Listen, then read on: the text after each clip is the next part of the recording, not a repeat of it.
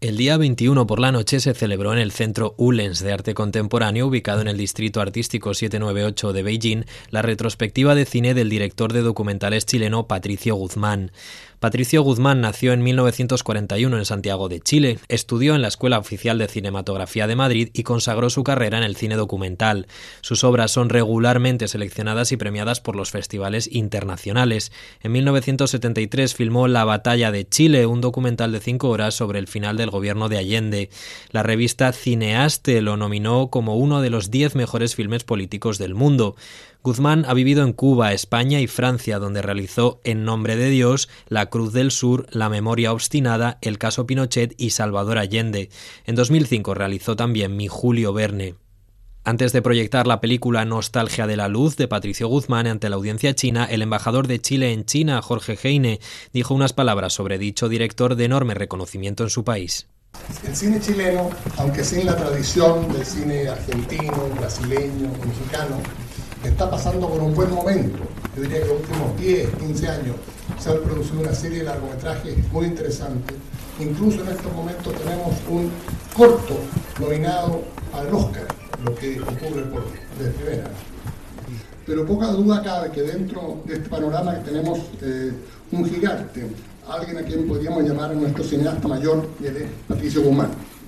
El último tercio del siglo XX en Chile fue convulsionado en muchos aspectos trágicos por algunas de las grandes cuestiones políticas, económicas y sociales y ideológicas que se debatían a lo largo y lo ancho del mundo, presentándose en Chile, conjugándose en nuestra larga y angosta franja.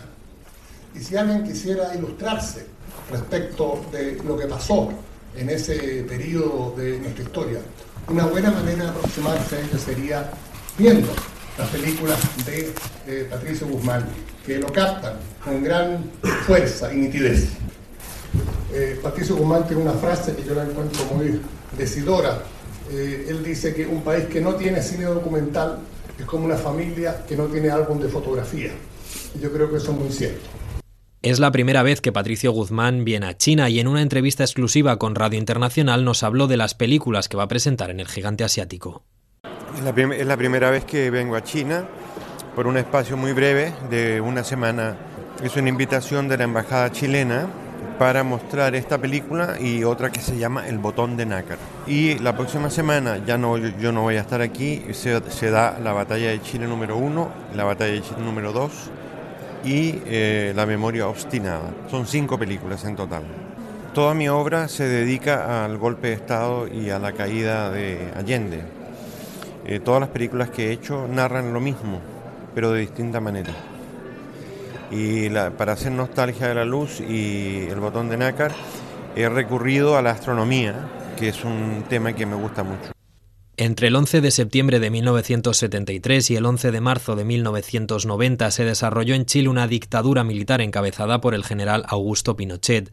Este periodo se inició con el golpe de Estado que derrocó al gobierno del presidente Salvador Allende.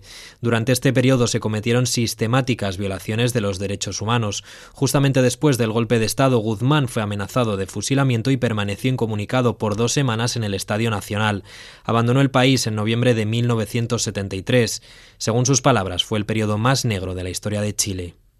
Es el periodo más negro de la historia de Chile, donde murieron miles de personas, eh, otras miles fueron encarceladas, donde el país eh, se dividió en dos, eh, la democracia se destruyó, las instituciones se destruyeron, la Cámara dejó de funcionar, la justicia dejó de ser operativa y fue el periodo más negro que ha tenido la historia de Chile desde su fundación. El, país tiene solamente 200 años. ¿Cuántas personas fallecieron? La cifra oficial son 3.600, pero yo creo que son más o menos 10.000. 10.000. Sí, que en un país pequeño es mucho. ¿Te parece que esta historia todavía tiene una influencia en la actualidad? Enormemente. Eh, Chile todavía vive bajo la influencia del golpe de Estado no se habla del golpe de Estado, nadie lo menciona. Eh, todo el mundo dice que Chile tiene mucho éxito vendiendo el cobre o vendiendo fruta, vendiendo materias primas, pero en el fondo eh, toda la generación que tiene mi edad, es decir, yo tengo 75 años, pero de 50 años hasta los 70, todos están marcados por el golpe. Y los hijos también. Mis hijas, que tienen 40 eh, años, están marcadas por el golpe de Estado. Porque mm, eh, salieron de Chile cuando yo estaba, yo salí, yo estuve preso en el Estadio Nacional y cuando salí del estadio me fui con ellas a Cuba. En Cuba terminé la batalla de Chile y después me vine a Europa. Ellas sabían que, éramos, que no podíamos volver a Chile. De tal manera que hay muchas generaciones completamente eh, preocupadas de su destino, de su vida, porque hubo un golpe de Estado. ¿Te parece que ahora los jóvenes en Chile saben muy bien esta historia, conocen muy bien? No. Una parte la conoce, la otra la ignora. Otros no quieren saberla. Guzmán destacó que le gusta mucho la voz en off y que es él mismo el que escribe sus guiones. Como director de documentales compartió con nosotros sus reflexiones sobre este género cinematográfico y su nuevo proyecto. El documental es un género maravilloso porque es al mismo tiempo memoria de la vida, al mismo tiempo predice el futuro, por otra parte eh, le da la palabra a la gente que participó en, los hechos. Eso me parece importante. Voy a hacer otra película sobre la cordillera de los Andes, sobre mm, quién vive en la cordillera y por qué razón la cordillera impide que pase para nosotros la influencia del mundo.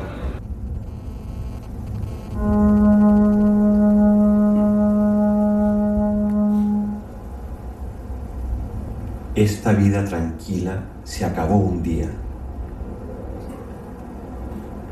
Un viento revolucionario nos lanzó al centro del mundo. Yo tuve la suerte de vivir esa aventura noble que nos despertó a todos. Esa ilusión quedó grabada para siempre en mi alma. Nostalgia de la Luz es una película sobre la distancia entre el cielo y la tierra, entre la luz del cosmos y los seres humanos, y sobre las misteriosas vueltas que se dan entre ellos. En Chile, a 3.000 metros de altura, astrónomos venidos de todo el mundo se reúnen en el desierto de Atacama para observar las estrellas.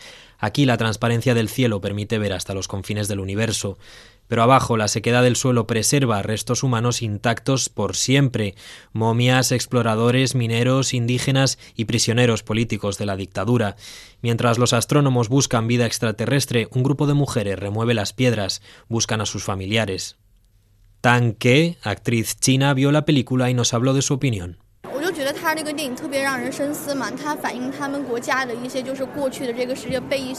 Es una película que nos hace reflexionar Debe ser muy doloroso vivir lo que vivieron las protagonistas del filme. Acabo de hablar con el director y me ha dicho que los actores que aparecen en el filme son los protagonistas reales. También me ha comentado lo difícil que resultó encontrarlos y que aceptaran ser grabados hablando de sus historias sobre aquella época. Creo que eso es lo que me ha impactado más. Guzmán también es profesor y da clases de cine documental en Europa y Latinoamérica. Además, es fundador y director del Festival Documental de Santiago. Por último, nos contó que ha visto tres documentales chinos y que le gustaría conocer más sobre China y establecer relaciones con este país.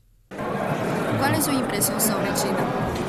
Que es un país extraordinario, eh, imposible de definir con una sola palabra, eh, es demasiado grande, amplio, vasto, hay muchos países dentro del país y es sorprendente.